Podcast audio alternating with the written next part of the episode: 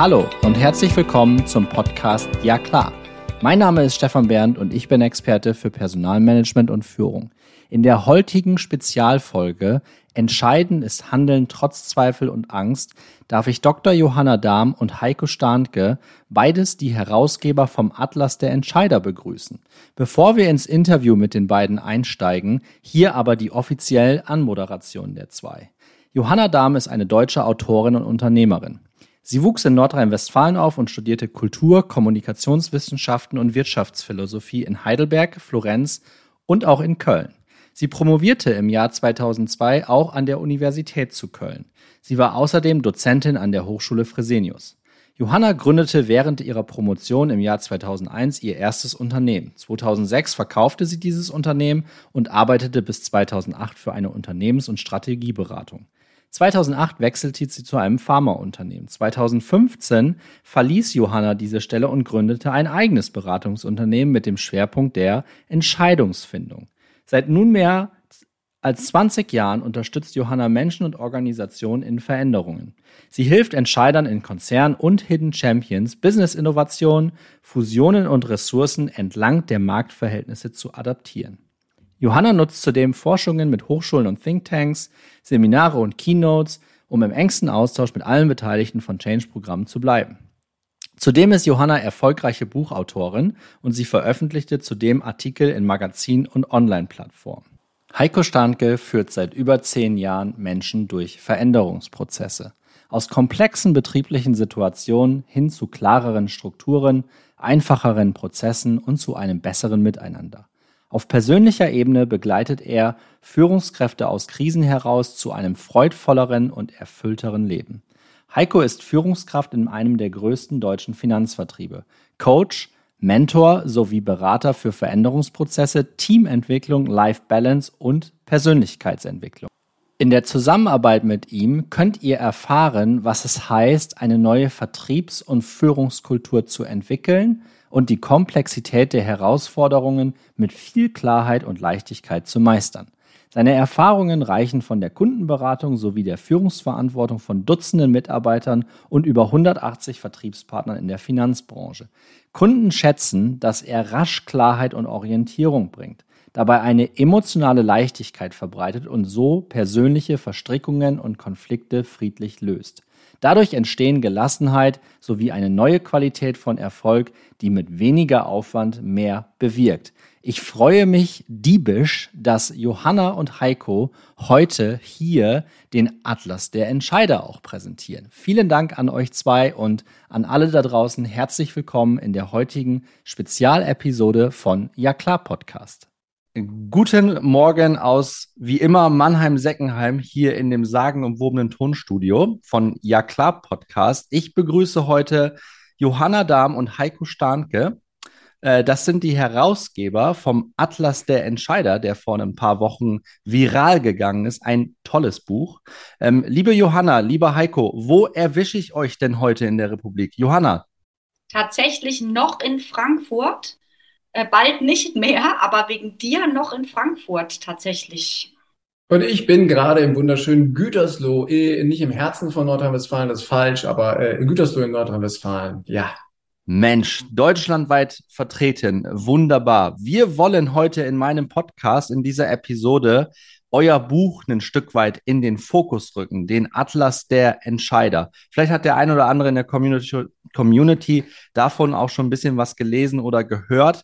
Hier geht es, das sagt der Buchtitel auch schon ein Stück weit, aber vielleicht können Johanna und Heiko da noch mal ein bisschen Content geben, ein bisschen Rahmen. Atlas der Entscheider, die Entscheidung schon, aber worum geht es denn konkret bei euch? Heiko, Mitherausgeber. Ähm, soll ich, willst du? Wie wollen wir also, Mach du den Aufschlag und ich ergänze dann, meine liebe Mitherausgeberin. Aufschlag, Entscheidung, Spiel, Satz, Sieg. Also Atlas der Entscheider ist, ähm, ist ein Sammelband äh, rund um das Thema Entscheidungen, die Entscheidung über das Buch Entscheidungen einen Sammelband zu machen, die wurde getroffen tatsächlich, als wir uns auf Clubhouse ganze dreimal zur Nacht der Entscheidung trafen.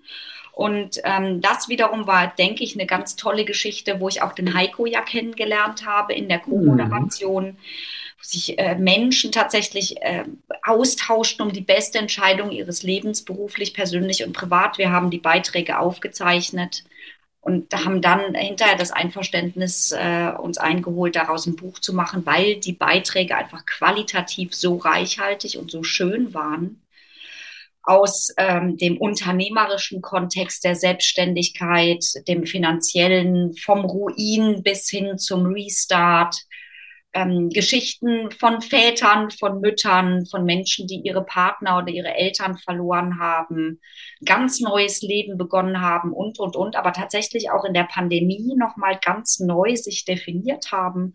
Und wir dann gesagt haben, da ist so viel Lehre, so viel Weisheit drin, eigentlich für andere Menschen, die sich momentan fragen, was soll ich denn machen? Was machen wir hier eigentlich? Dass wir gesagt haben, das muss in die Welt.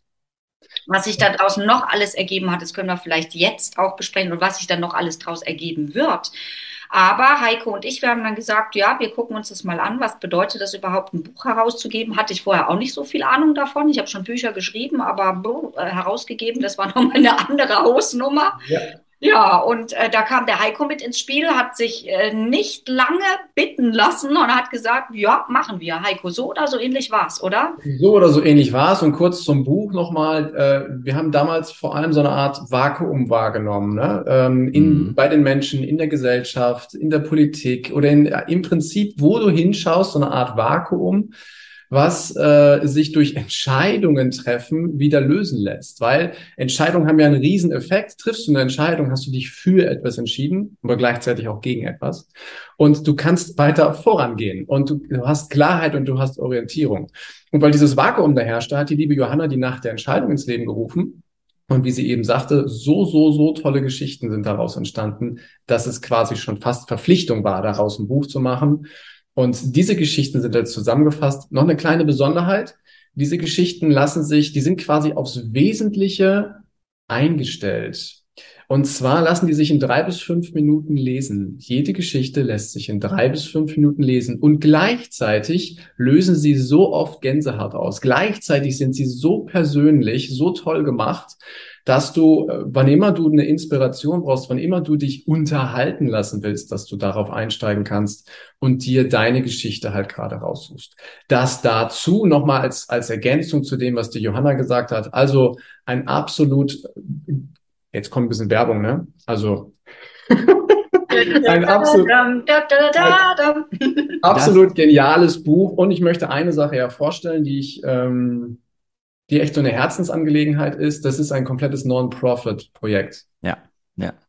Jeglichen Erlös, alles, was wir einnehmen, geben wir zugunsten von The Ocean Cleanup. Und The Ocean Cleanup, für alle, die das Unternehmen nicht kennen, ist ein Unternehmen, was halt das Plastik wieder aus unseren Meeren rausfischt, weil die Teppiche, die da rumschwimmen, die sind so groß wie ganze Kontinente. Und da geben wir jeden Erlös eben mit hin. Und das ist äh, zusätzlich nochmal etwas, wo ich sage, oh, da tun wir nochmal richtig was Gutes. Nicht nur, dass wir die Menschen inspirieren und die dafür sich Entscheidungen treffen können, sondern unsere Entscheidung dann für diese Welt was zu tun, die ist ebenfalls mit da drin. So, das war der kleine Werbeblock, aber von Herzen ehrlich gesagt. Und ähm, jetzt können wir den Blick darauf werfen, was sonst denn noch alles kommt. ich, ich, glaube, dass die Community und auch ich jetzt, ich, ich spreche mal für mich, das ist tatsächlich überhaupt kein Werbeblock. Ähm, ich hätte euch darauf angesprochen, ja, weil ich das natürlich auch wahrgenommen habe und ich das eine, eine extrem ähm, wunderbare Kiste finde, das so auch zu tun und ähm, da den Schwenk dann auch in die Unternehmen zu bringen. Ich glaube, das passiert noch viel zu wenig. Also die Politik bringt ja gerade so ein bisschen äh, was auf die Reise. Es gibt dann ein paar Gesetze, die werden mit tollen Buchstaben abgekürzt, aber die Unternehmen haben noch nicht verstanden, äh, was sie dort in Richtung Nachhaltigkeit oder auch ähm, wie sie das Thema Klimaveränderung oder Klimaschutz auch angehen wollen. Das ist in vielen Geschäftsführungen dann leider immer noch, auch wenn es dann von den HR-Lern so wie mir getriggert wird, ne, so Stichwort Green HR, dann ähm, wird das quasi noch abgetan. Ach, Stefan, äh, wir doch nicht. Wir sind doch ein Softwareunternehmen. Wir sind doch, wir machen doch B2B Software. Ähm, wir haben doch gar keinen ökologischen Fußabdruck. Und dann sitze ich da immer und denke mir, Nee, stimmt. Unsere Leute fliegen ja auch nicht durch die Weltgeschichte mit Kerosin. Hast du recht, stimmt. Ne? Und dann kommen dann solche Diskussionen auf, wo du denkst, okay, das, äh, das macht hier keine Punkte. Ähm, aber ich finde es schön, die Sommerhäppchen, die schaue ich mir auf Instagram auch immer mal wieder gerne an. Diese drei bis fünf Minuten, das ist natürlich äh, wunderbar und auch als Häppchen zu verstehen. Ähm, und an der Stelle, ich muss das Buch noch bekommen von euch, ne? Das hatten wir kurz im Vorgespräch. Das muss irgendwie noch mit, mit äh, Widmung und Signatur von euch und was ihr nicht alle noch so machen könnt, muss das für Ja klar Podcast mal hier in Mannheim ankommen. Dafür sorgen wir, dafür sorgen wir, dass dein Vakuum auf jeden Fall mal da ja. geschlossen wird. Und lass mich da vielleicht noch mal Bezug nehmen auf das Vakuum, was der Heiko angesprochen hat, dieses Entscheidungsvakuum, was, glaube ich, jetzt erst so richtig evident wird und was wir ja spüren, weil es jetzt sichtbar wird, so wie du ja auch gerade gesagt hast. Ne? Wir haben einen Klimanotstand, wir haben einen Entscheidungsnotstand und, und, und. Heiko, ich fand es so toll, was du gesagt hast ähm, Entscheidungen mangeln an allen Ecken und Enden, beruflich, persönlich und privat. Wo fällt es uns aber am meisten auf? Da, wo bislang Entscheidungen ja immer für uns getroffen worden sind, ne? so gesellschaftlich und politisch und vielleicht gesundheitspolitisch nochmal.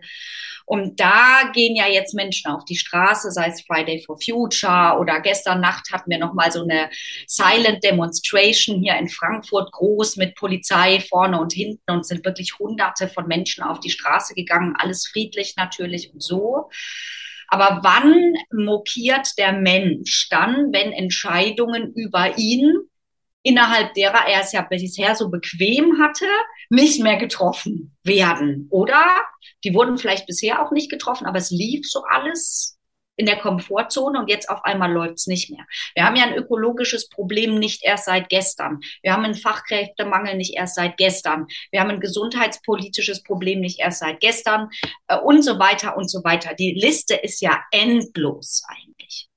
Nur jetzt, weil durch die Flutkatastrophe und den Dieselskandal und äh, die Inflation und Russland und die Ukraine und äh, vielleicht die Einwanderungswelle und viele andere Themen, die auf einmal geballt so zusammen evident werden, die Nachrichten voll sind und die Medien auch ja, reguliert, nicht reguliert, auf einmal so massiv darüber berichten, wird dem Bundesbürger, der Bundesbürgerin gewahr, oh, hier ist ja einiges im Missstand. Ja, und dann ist natürlich auf einmal dieses Thema, ich brauche mehr Geld, aber mehr Geld bedeutet auch, die Preise werden äh, steigen. Ja, dann haben wir so diese Lohnpreisspirale. Das gefällt natürlich allen nicht. Dann haben wir zugleich eine Lohn, eine, eine, eine Güterverknappung, weil von außen halt nicht mehr so viel reinkommt. Das schmeckt dem Menschen erstmal nicht. Will der deswegen dann auf seinen Luxus verzichten? Nee, jetzt haben wir natürlich wieder dieses Thema, lasst uns doch mal alle Energie sparen. Ähm, das bringt uns dann auch wieder aus der Komfortzone, weil all das, was wir bisher hatten, das möchten wir ja auch nicht aufgeben. Also es ist im Grunde von allen Seiten Entscheidung notwendig, die aber bisher auch schon immer notwendig war. Ich erinnere mich, als ich in der Schule war, Umweltschutz, Energiesparen, ich bin 74er Jahrgang, da gab es einen autofreien Sonntag, ja. Es gab schon immer so viele Dinge, die man mal entschieden hat, dann war das Thema nicht mehr brisant, dann hat man die Entscheidung wieder fallen lassen. Entscheidung ist das eine, Durchhaltevermögen und das Verhalten auch zu adaptieren ist ein ganz anderes Thema. Und das wollten wir mit dem Atlas der Entscheider auch zeigen, dass die Entscheidung das eine ist, aber die Dinge auch zu tun, umzusetzen, ähm, und nicht zu warten, bis mir jemand sagt, der Bundeskanzler mich vielleicht persönlich anruft und sagt, Frau Dahm, bitte jetzt die Lichter aus ab 10, bitte nicht mehr so warm duschen, bitte kein Fleisch mehr essen und so weiter. Ja, also das ist Entscheidung liegt bei mir. Es umzusetzen liegt auch bei mir und vielleicht auch mal gegen den Mainstream zu handeln ist auch noch mal unbequem, liegt aber auch bei mir. Und das wollten wir mit dem Atlas der Entscheider auch zeigen. Und auch so schön, Heiko, dass du es gerade erwähnt hast, Ocean Cleanup. Als ich ähm, tatsächlich erzählt habe, dass wir das als Non-Profit äh, Projekt machen, haben mich Leute für verrückt erklärt, wirklich verrückt erklärt. Die haben gesagt, also jetzt rechne doch mal. Es könnte ja sein, dass es ein Bestseller würde, dann würden dir ja so und so viel tausend Euro, und sie haben mir die Rechnung aufgemacht, durch die Lappen gehen. Wäre es nicht vernünftiger, nur die Einnahme der ersten vier Wochen oder der ersten acht Wochen oder prozentuale Einnahmen zu spenden, nur aber für den Fall, dass es doch ein Reibach würde, dann doch in die eigene Tasche zu schaffen. Entscheidung hat auch was mit Konsequenz zu tun. Und äh, da hast du jetzt vorhin äh, das Thema Corporate Social Responsibility angesprochen, ähm, Stefan, und das fand ich äh, so wichtig. Wir haben ja Greenwashing versus Green Doing. Mhm. Und auch das ist für mich ja nicht unbedingt so ein Hebel, den ich einfach rumlegen kann, weil viele die Rezepte einfach noch nicht haben. Ja, äh, ich unterstelle oft, also ich unterstelle in aller Regel gar keine böse Absicht. Wenn wir jetzt erstmal Werte aufschreiben, wir wollen bis 2030 CO2-neutral werden. Wir wollen alle Drucker abschaffen. Wir wollen grüne Arbeitsplätze schaffen und so weiter und so weiter. Dann ist das in guter Absicht. Okay, dahinter steht auch noch ein Employer Branding, da steht auch noch mal ein, ein Wellbeing dahinter und so weiter und so weiter. Aber es ist ja erstmal nicht schlecht gedacht. Nicht schlecht gedacht, also gut gedacht, heißt aber nicht gleich gut gemacht der Mitarbeitende, die Mitarbeitenden und auch vor allen Dingen die Kandidaten und jetzt auch noch mehr die Kundinnen und Kunden erwarten, dass Taten folgen. Und auf die Taten, da waren wir immer so ein bisschen laissez-faire. Ich glaube, das kennen wir aus all unseren Unternehmen, so wie wir drei hier sitzen und die Zuhörerinnen und Zuhörer, die in Unternehmen arbeiten. Und das frustriert mehr und mehr. Die Sensibilität dafür wird höher und die Unternehmen sind im Zugzwang. Deswegen finde ich es in Ordnung, wenn Sie sich Ziele setzen, die ambitioniert sind und sagen, wir wollen es nicht nur auf die Werteskala draufschreiben, wir wollen auch überprüfen, ob wir es geschafft haben. Und dann muss man natürlich auch zu Kreuze kriechen. Ich meine, wenn jetzt Skandinavien zum Beispiel sagt, sie schaffen ihre Klimaziele nicht, dann setzen sie sich auch einem offiziellen Druck und wahrscheinlich auch eine Bashing aus. Aber ich finde es gut, zu sagen, nee, wir schieben die, die äh, Leiste nicht einfach weiter raus und sagen von 35, 2035 zu 2040 oder 50, sondern erstmal zu sagen, wir schaffen es nicht. Das ist, ein, das ist eine Confession und wir müssen ein neues Commitment machen. Commitment ist wichtig. Der gehört. Eine lange Rede. Macht, aber mit, mit wahnsinnig viel ähm, Inhalt Mhm. Ähm, und ich glaube, das darf man sich als Zuhörerinnen und Zuhörer dann gerne auch mal rausschneiden, was da alles auch mit, mit, äh, mit drin war. Insbesondere dieses Rezept, wie ich denn sowas angehe. Ich glaube, das ist gerade für meine Community und Heiko, vielleicht hast du da auch eine Antwort drauf, ähm, wie man so ein so ein Thema auch angehen kann, weil ich glaube, da gehört eine ganze Portion Mut dazu, weil ansonsten aus der Angst entschieden wird, ich könnte ja was falsch machen. Wie kann ich denn so ein Thema angehen und sagen, ich könnte ja auch mal was richtig machen? Also, äh, die Johanna hat es quasi gerade schon gesagt und ich finde es mit dem Rezept ist ein wunderbares Bild dafür. Wenn du eine Entscheidung triffst, das ist das eine, dann gilt es auf der anderen Seite auch danach in die Handlung zu gehen und dieser Entscheidung treu zu bleiben. Die Johanna hat ein großartiges Zitat Entscheiden ist Handeln trotz Zweifeln. Und es ist völlig normal, dass wir zweifeln. Es ist völlig normal, wenn wir die Entscheidung treffen, zweifeln wir. Wenn wir die Entscheidung getroffen haben, zweifeln wir auch. Und wenn wir in der Umsetzung sind, zweifeln wir auch. Mhm. Das, womit es anfängt, ist, dass wir akzeptieren, dass in dem Rezept Zweifel drin sind. Das ist eine Zutat. Das ist völlig normal. Mhm. Was allerdings auch rein muss, ist der unbedingte Wille, etwas zu verändern. Mhm. Wenn ich mir klar darüber bin, was mein Ziel ist, ob 2030, 35 oder 25 oder wann auch immer, dann muss mir dieses Ziel, ich übertreibe jetzt extra ein bisschen, aber eigentlich meine ich es genauso, wie ich es jetzt sage, es muss mir Gänsehaut verpassen. Als Unternehmen muss ich die glasklare Vision haben, dass will ich haben. Und, und zwar mit jeder Zelle meines Körpers. Wenn ich daran denke, dass wir irgendwann dieses Ziel erreichen, wie bei dem Thema Umwelt, dass wir das Unternehmen CO2-neutral aufgestellt haben, dass wir Mitarbeiter haben, die beispielsweise richtig leidenschaftlich gerne ihre Zeit in dieses Unternehmen investieren, dass wir richtig gute Gewinne erwirtschaften, um in weitere Projekte zu investieren, da muss ich dabei Gänsehaut kriegen. Das ist der Hauptpunkt. Das ist quasi die Überschrift des Rezeptes, welches du da auch immer nimmst. Ob das der Kirschkuchen ist, der Apfelkuchen, die Suppe, das Festtagsmenü, whatever. Das ist das, diese Überschrift, wo du, wo du quasi richtig loslegst. Und je stärker das ist, desto stärker kannst du das transportieren, desto besser kannst du mit den Zweifeln umgehen, die da kommen. Nur wichtig ist, es dann auch zu machen. Und die nächste Zutat ist, dass du das nicht alleine versuchst. Wenn du das alleine versuchst, dann kriegst du hier und da echt Gegenwind und du kommst oftmals an deine Grenzen, dass du sagst, puh, vielleicht haben die anderen ja doch recht und die Zweifel werden größer. Schar Menschen um dich herum in deinem Unternehmen oder auch im Privatleben, die sich von deiner Vision anstecken lassen, die Lust haben, diesen Weg mitzugehen. Und dann wirst du auf einmal eine eine Synergie erleben, die hast du vorher noch nicht erlebt. Ich gebe dir ein Beispiel aus unserem Buch. Wir haben dieses, dieses Buch komplett off, nicht offline, komplett remote in der, in dem Projekt drin gehabt. Das ist Menschen, die sich vorher nicht gekannt haben. Menschen, die gar keine Ahnung hatten, was der andere macht, sind vor allem mit äh, der Initiatierung von Johanna dazu gebracht worden, dass sie gemeinsam an diesem Projekt arbeiten. Dass dieser Funke, dieses Feuer, was am Anfang da war, diese Vision, diese Gänsehaut, diese Überschrift von einem Rezept, dass die übertragen wurde und alle plötzlich Lust hatten auf diesen Kirschkuchen, der da war. Alle plötzlich Lust hatten, das zu machen. Und das ist, es fängt eben ganz klein an und du machst das jeden Tag aufs Neue. Du erinnerst dich jeden Tag aufs Neue, warum tue ich das? Und vielleicht ist das vielleicht ein bisschen zu flammend hier, aber ich halte es für so wichtig, dass wir das tun, weil dann kannst du immer wieder mit Zweifeln umgehen. Dann gehst du mit Herausforderungen ganz anders um.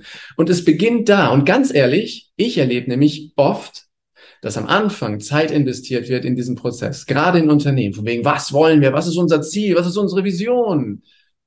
Und übermorgen wird nicht mehr davon gesprochen, weil dann ist der Projektprozess angestoßen, dann wird die Arbeitsgruppe gebildet, dann ist hier das Teilprojekt, was davor läuft und da wird nicht mehr über diese, diese Gänsehaut gesprochen, über dieses Grundrezept. Und das ist genau das, was wir ändern dürfen. Wir dürfen darüber reden, wir müssen darüber reden, dass diese Flamme immer größer wird. Erfolge feiern, wie verrückt. Es macht so viel Spaß, jeden Teilerfolg herauszuholen.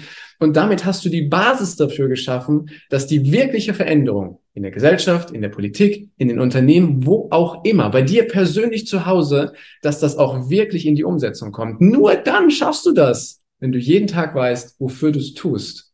Und das jetzt vielleicht auch ein bisschen lang gewesen und feuernd, doch das ist meine pure Überzeugung. Nur so kriegst du das hin. Aber genau. Aber lieben dich doch die Leute. Sorry, ja, ich muss ich einmal sagen. Gut. Aber Heiko, ja. Weißt du, die Leute, die, die sagen immer, Johanna, du bist toll, ne? Aber der Heiko, ne? Der Heiko, der kann ja reden, oh, dem höre ich so gerne zu. Also im Grunde, ich, Stefan, ich könnte jetzt auch gleich hier rausgehen und du könntest. Nee. nee, schon nee. bleiben, liebe Johanna, weil nur zusammen, nur zusammen. Ja, ja, ja, nur, nur so. Deswegen ja, bin ich ja auch so happy, dass ich euch beide begeistern konnte. Ich weiß, dass eure Kalender bumsvoll sind, auf gut Deutsch gesagt, weil ihr mit dem Atlas der Entscheider auch zu Recht durch die Decke geht.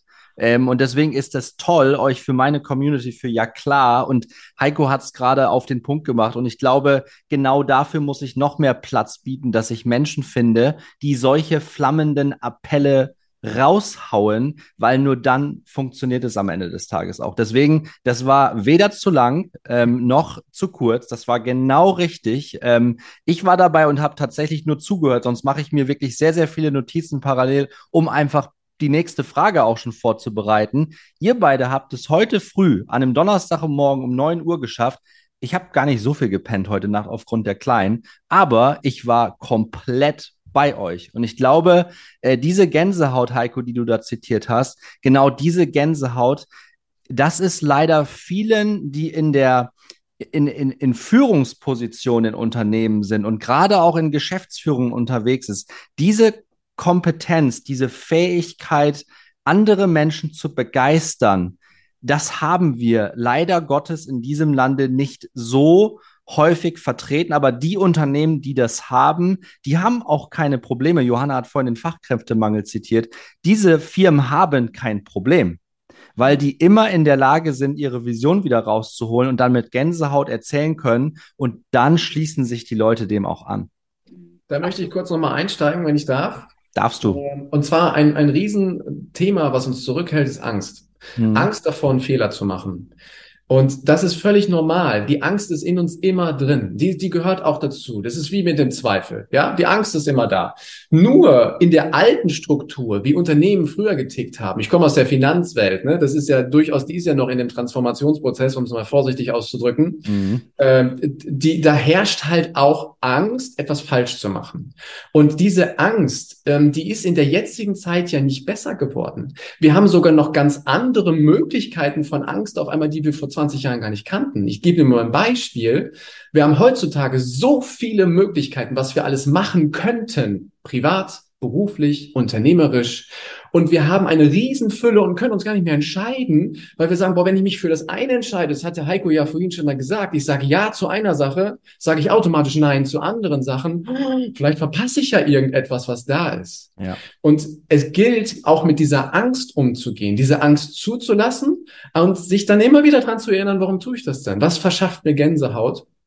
Und auch Angst äh, oder die Unternehmen, die du angesprochen hast, die äh, keinen Fachkräftemangel haben, wo die Leute quasi hinlaufen, wo die Leute sich gut fühlen, wo die Erfolge kommen. Diese Unternehmen tun eins, sie machen auch Fehler. Und sie gehen mit diesen Fehlern völlig normal um, reflektieren sie und lernen daraus. Fehler werden als Lernprozesse angesehen. Und Angst vor Fehlern hemmt. Aber wenn ich die Angst umwandle und sage, wir machen das jetzt und sammeln Erfahrungen, im Idealfall, im Idealfall haben wir schon damit Erfolg, dann hast du eine Basis, dann hast du einen Nährboden, mit dem du weiterarbeiten kannst. Deswegen ist das so ein wesentliches Element, nicht das wegzuwischen und zu sagen, nee, ich habe keine Angst, Angst gibt's nicht, nee, nee, nee, nee, bei mir nicht, sondern zu sagen, Angst ist völlig normal, gehört dazu und wir nutzen sie für unseren Erfolg. Das würde ich gerne mal mit ein paar Zahlen, Daten, Fakten untermauern, was der Heiko gerade eben gesagt hat und so appellativ auch gesagt hat, so weil es wichtig ist, weil Umfragen bestätigen das komplett und im Grunde weiß es kognitiv auch jeder, jede im Unternehmen. Ja, also neun von zehn Führungskräften und auch Mitarbeitenden ohne Führungsverantwortung treffen keine Entscheidung mehr aus Angst, Fehler zu machen. Ja, also das kann eine finanzielle Auswirkung haben oder das kann eine Auswirkung auf den Lebenslauf haben, also dass man im schlimmsten Fall den Job verliert. Auch eine große Angst ist, und das habe ich heute Morgen schon mal diskutiert im Deep Talk mit der Jasmin, ist, dass wir Angst haben, unseren Status zu verlieren in der Peer Group. Ja, also dass dir, dass ich nicht mehr im Zweifel unter Männern dann ja, im Pissoir meinen guten Talk halten kann, ja, und dass wir uns gegenseitig auf die Schulter klopfen und sagen, ey, haben wir gut gemacht, ne, so. Also, das ist im Grunde noch die größte Angst, weil inzwischen wissen wir auch aufgrund des Fachkräftemangels, wir verlieren ja nicht mehr so einfach den Job. Wir werden nicht mehr so einfach rausgekickt und runtergestuft im Gehalt werden wir auch nicht. Aber nicht mehr dabei zu sein, das ist eine total große Angst in der Familie, dass man uns anguckt und sagt, Jung, was hast du denn da gemacht, ja? Oder im Freundeskreis, die ganz jungen Leute, 16 bis 21, 21 treffen keine Entscheidung mehr, ohne nach rechts, links zu gucken und zu gucken, was machen die anderen. Um dann im Unternehmen die Entscheidung dem anderen zuzuschieben und zu sagen, was würdest du machen? Oh ja, mache ich auch. Ja, und dann der Blick zum Top-Management, was wollen die? Okay, das segnen wir ab im mittleren Management, weil dann sind wir fein raus. Mhm. Und das Top-Management wünscht sich aber vom Mittelmanagement bitte Entscheidungsstärke, kriegen die aber nicht, weil das Mittelmanagement die Hierarchie von unten stützt. Ja, wie so Karyatiden bei so einem ähm, griechischen Tempel. Kennt ihr alle, so diese von unten stützenden ähm, äh, Figuren. Und dadurch wird agiles, hierarchiefreies Arbeiten so schwer, weil die Angst vorm Entscheiden so groß ist. Darum müsste man sich viel mehr kümmern, auch beim agilen Manifest. Nur, die haben Satz null vergessen. Die haben Satz null vergessen, nämlich trifft eine Entscheidung. Das mhm. ist so lustig, ne? Es gibt diesen Satz im agilen Manifest nicht. So, und deswegen arbeite ich auch gerade, arbeiten wir gerade zusammen auch mit äh, ganz vielen Agile und Scrum-Leuten zu sagen, okay, wer trifft die Entscheidung, Wer gibt das tatsächliche Go? Gibt es eine Vorgabe, was hinten mal rauskommen soll? Denn oft ist es ja so, da stößt irgendjemand ein Projekt an und sagt, boah, jetzt macht einfach mal. Und dann hinterher sagt der Auftraggeber, der Sponsor, das habe ich mir aber anders vorgestellt. Nö, damit bin ich jetzt nicht fein. Das können wir so nicht implementieren. Ja, da hätte ich aber was anderes erwartet. Und ihr, wir sind ja alle in Beziehungen. Wir wissen, der Tod von Beziehungen sind unausgesprochene Erwartungen. Die Erwartungen müssen im Vorfeld ausgesprochen sein. Eine Zielformulierung muss da sein. Das ist der erste Satz in der Entscheidungsmatrix. Ziele definieren und zwar möglichst vom Schmerzpunkt her, was wollen wir nicht mehr und was wollen wir stattdessen. Und dann einfach zu sagen, okay, jetzt haben wir alle ein Ziel. Und der Heiko hat es gesagt, man muss die Leute nachts um zwei wecken können. Was ist das gemeinsame Ziel? Ja. Kennt ihr eine Organisation, in der wir das können? Ich bin da sehr skeptisch. Ja. Blick nach vorn, wenn wir diese Ziele aussprechen ja. und das quasi in unser Marketing mit einbauen, dann hast du keinen Fachkräftemangel mehr. Mhm. Dann kommen die Leute. Richtig. Von Deswegen innen nach außen, ich, genau.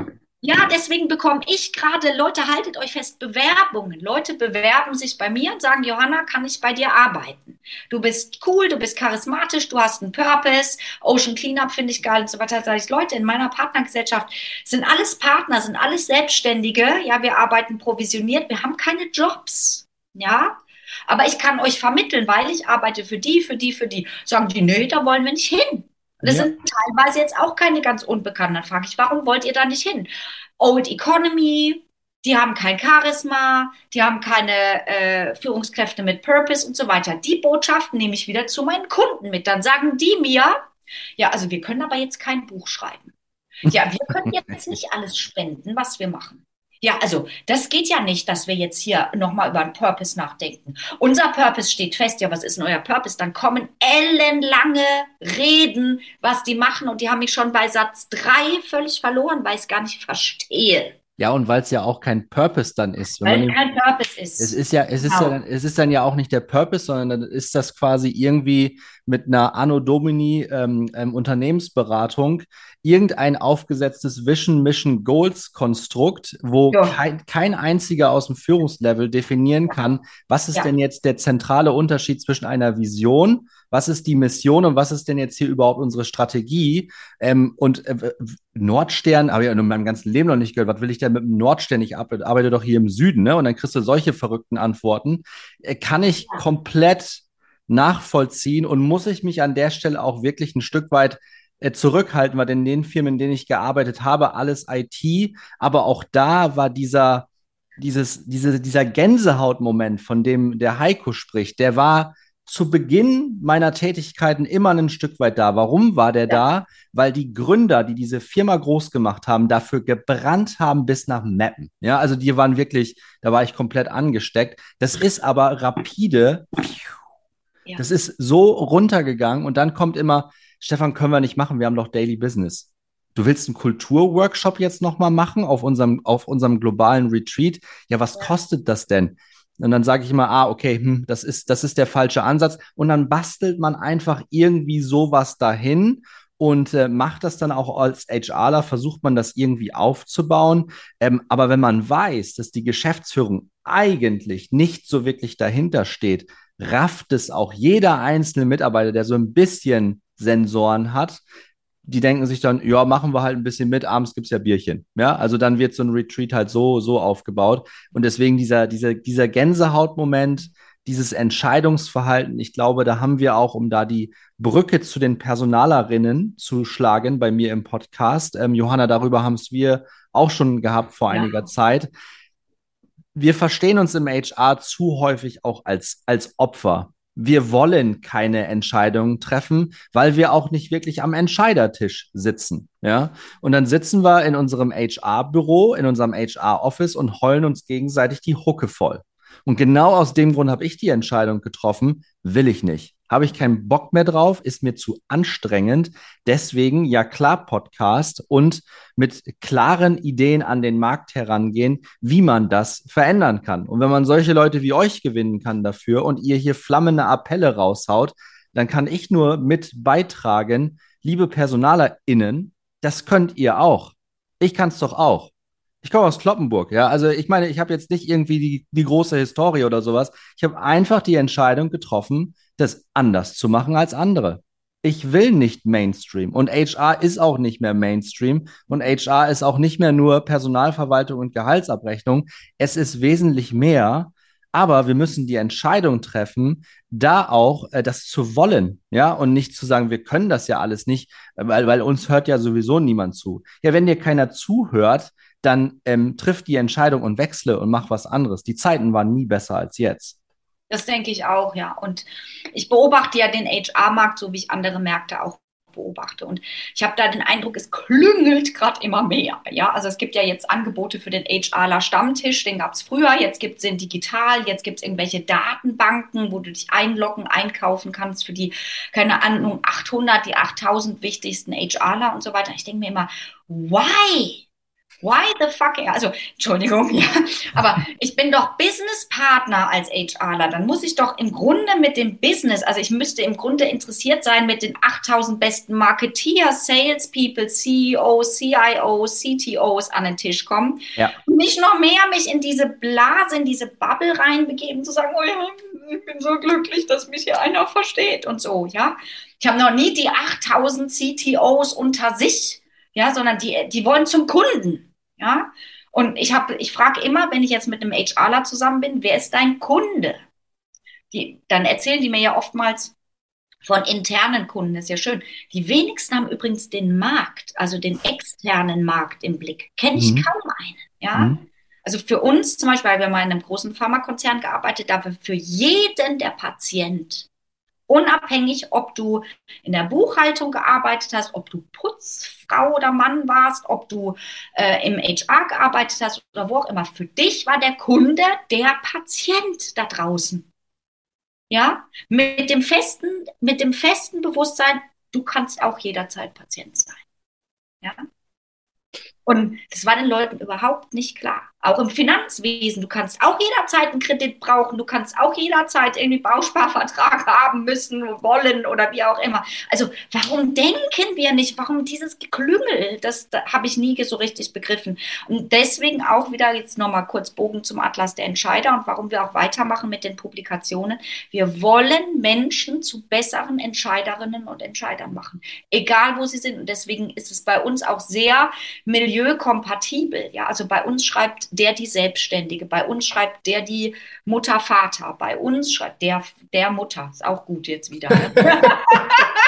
Gender, Bing.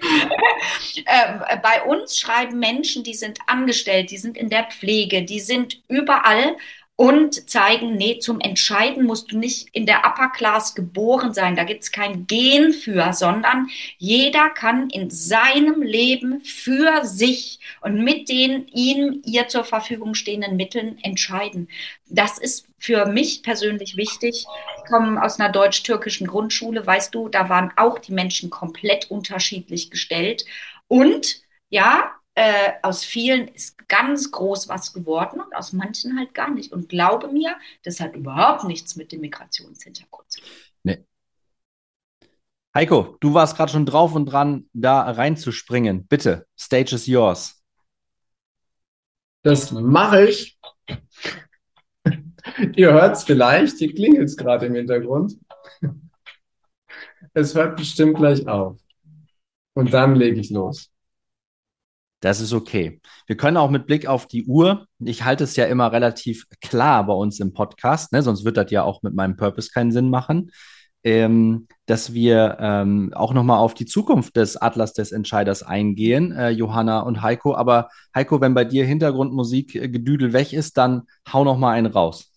Mache ich gerne. Also, jetzt ist hier wieder Ruhe. Und ich bin der dankbar, äh, der, der Johanna so dankbar, dass sie das gerade gesagt hat, was sie da beschrieben hat. Denn äh, wenn wir in, in die heutige Zeit reinschauen, jeder Einzelne kann für sich, jeder und jede Einzelne kann für sich anfangen. Und das ist so eine wichtige Botschaft, die ist auch kurz und knapp.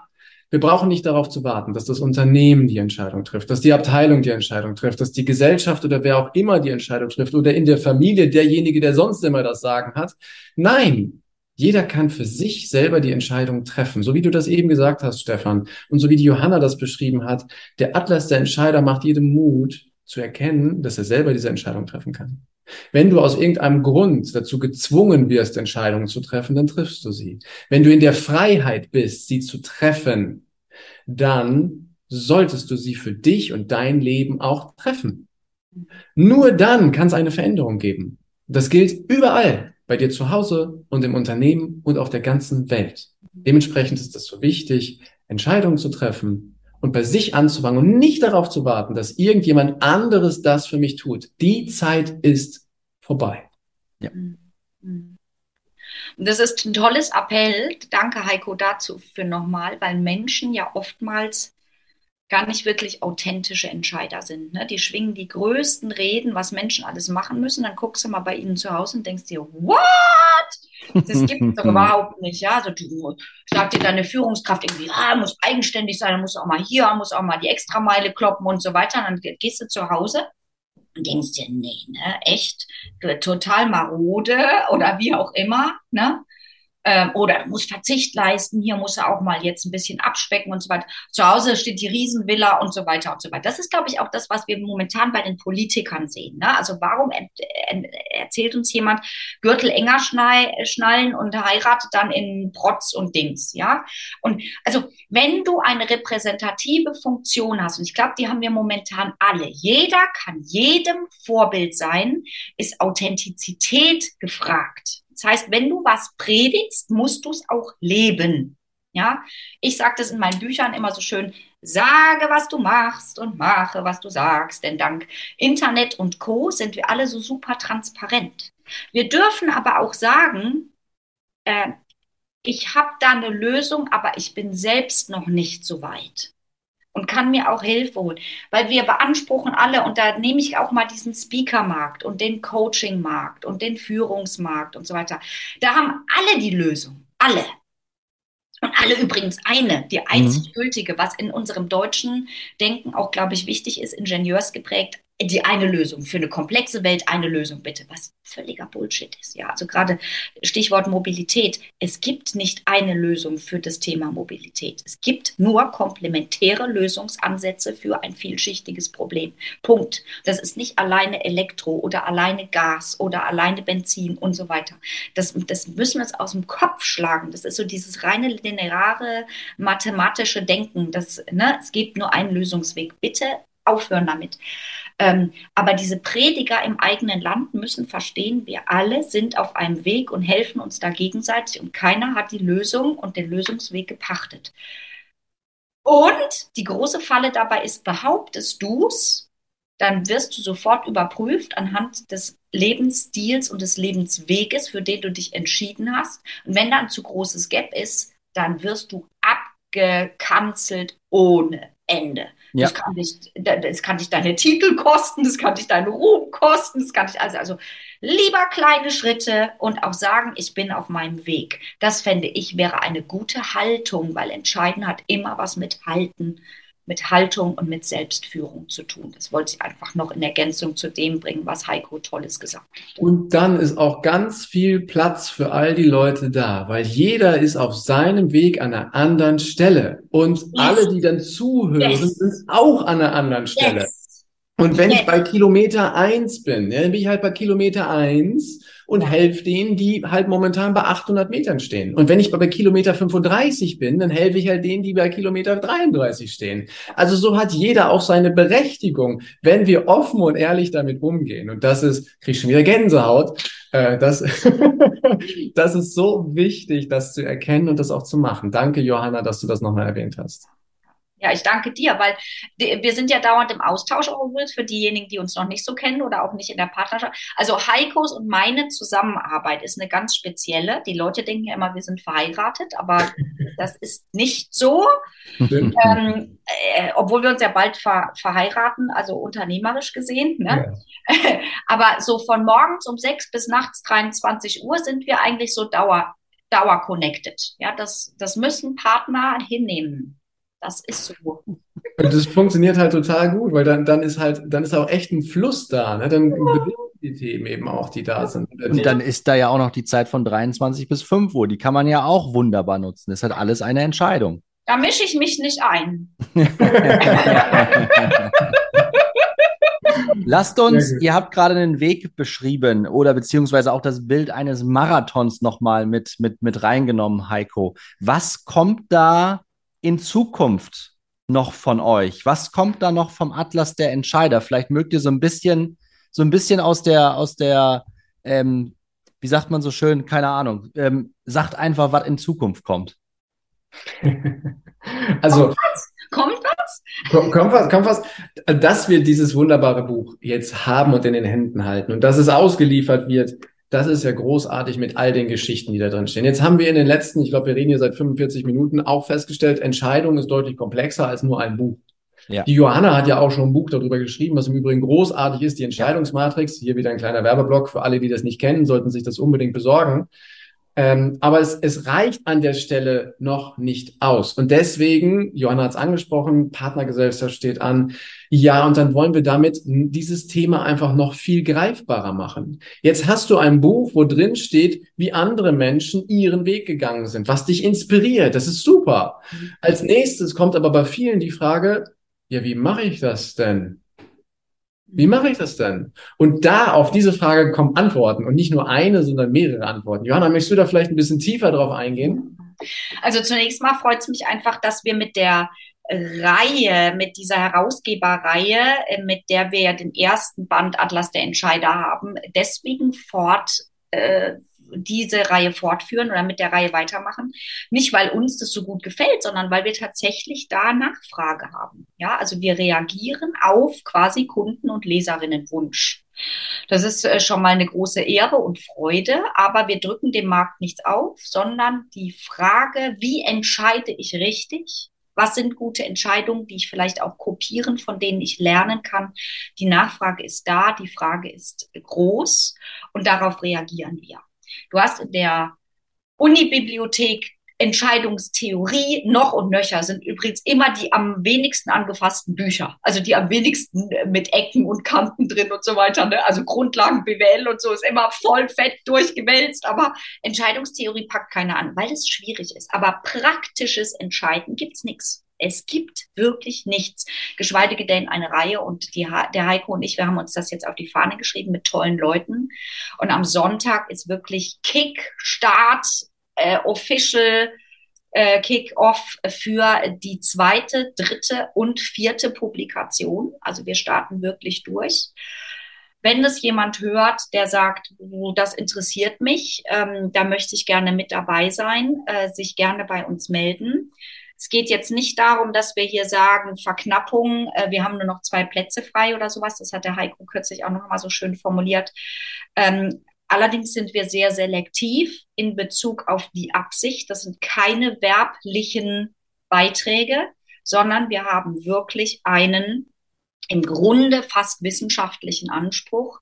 Das heißt, auch die Beiträge müssen von hoher Qualität sein. Der Autorenleitfaden ist geschrieben. Und äh, dementsprechend, ja, wer möchte und etwas zu sagen hat, den äh, befeuern wir an der Stelle auch nochmal und ich freue mich. Ähm, wir sind quasi bis 2025 jetzt mit Publikationen in der Planung. Wow. Klingt, klingt faszinierend. Möchte man mehr von wissen?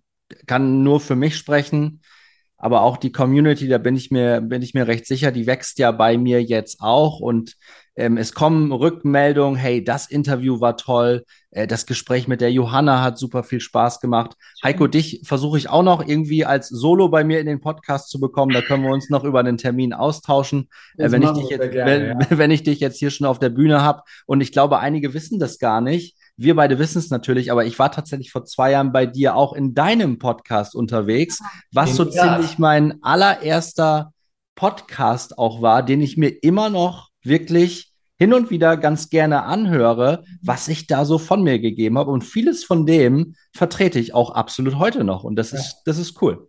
Es ist eine tolle Folge. Ich habe sie auch mehrfach gehört, kann sie nur empfehlen. Für den Fall, dass ihr jetzt nach dem Podcast sucht, der nennt sich einfach glücklich und erfolgreich. Der Stefan packt das bestimmt in die Show Notes Auf jeden rein Fall. Dann, äh, klickt ihr da drauf. Ja, das sagst du vollkommen zu Recht, Heiko. Ich bin da bei mir schon in meinem, äh, in meinem, in meinem Podcast war. Natürlich kommt das alles in die Shownotes. Auch der, auch der Atlas der Entscheider kommt in die Shownotes. Äh, Verlinkung zur Johanna, Instagram, alles, was dazugehört. Zum Ende dieser Folge möchte ich Danke sagen. Ich bin wirklich dankbar dafür, dass wir dieses Gespräch führen konnten, äh, ihr zwei. Ich bin mir recht sicher, dass die äh, dass die Rezensionen auf diese Folge durch die Decke gehen werden, weil es wirklich klar war. Also das war sehr deutlich.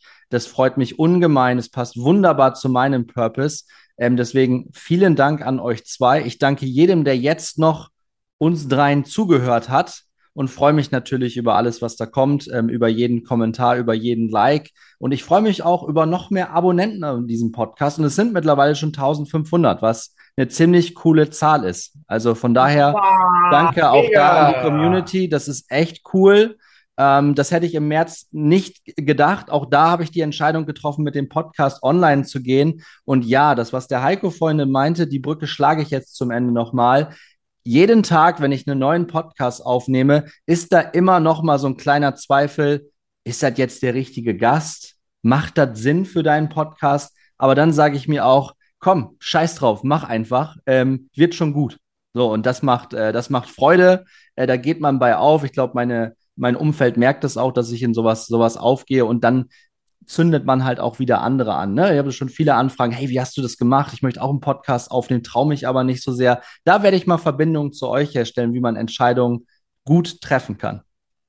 Dann befeuere ich das jetzt mal, indem ich dir nochmal zu 1500 Abonnenten äh, gratuliere auf Instagram und das hier gleich in meine Story stelle, zusammen mit unserem schönen Foto.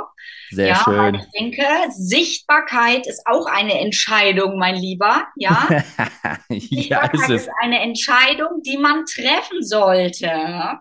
ja ähm, du bist in Ordnung damit, lieber Heiko, wenn auch du auf dem Foto zu sehen bist. Oder? Das ist mir eine absolute Ehre, ebenfalls mit dabei sein kann und auch nochmal von mir. Hey, 1500 Abonnenten, sehr, sehr, sehr, sehr gut. Und schön, es darf weiter wachsen. Ja, auf jeden Fall, weil ich finde, Stefan, du machst das so schön, mit dir kann man lachen. Also wir haben ja wirklich in, in unserer ersten Podcast-Folge, da haben wir ja auch schön Kölsch geredet, nicht wahr? Hammer. Das ja, hat wunderbar Spaß gemacht und manche Leute, die das gehört haben, die haben mich hinterher angerufen und haben gesagt, hören's, ich habe so gelacht, ja, das könntest du öfter mal machen.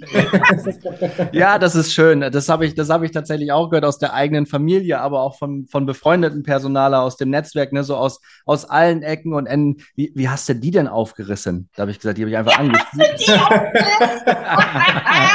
da habe ich gesagt, war ganz einfach, war ein Connect, geht, geht ganz einfach, muss die Entscheidung treffen und Leute einfach mal anschreiben und dann, dann kommt was Gutes dabei raus. Und ich glaube, das so als äh, finale Entscheidung auch, ähm, Humor und Spaß gehört auch ins HR. Wir dürfen dort nicht immer so bierernst durch die Gegend rennen. Ja, ist alles wichtig, Gesetze einzuhalten, Compliance, Pipapo, stimmt schon. Nichtsdestotrotz ähm, ich glaube, mit einem gewissen Humor und äh, mit einer gewissen Freude darf man die Themen auch angehen. Und auch das ist eine Entscheidung. Auf jeden Fall. Aber dass ich so leicht zu haben bin, ich muss mal mehr, willst du gelten, mach dich selten, ja. Also Stefan, wenn du mich nochmal anfragst, dann bitte meine Assistentin. Ja. Vor ähm, 2025 nicht mehr. Ja.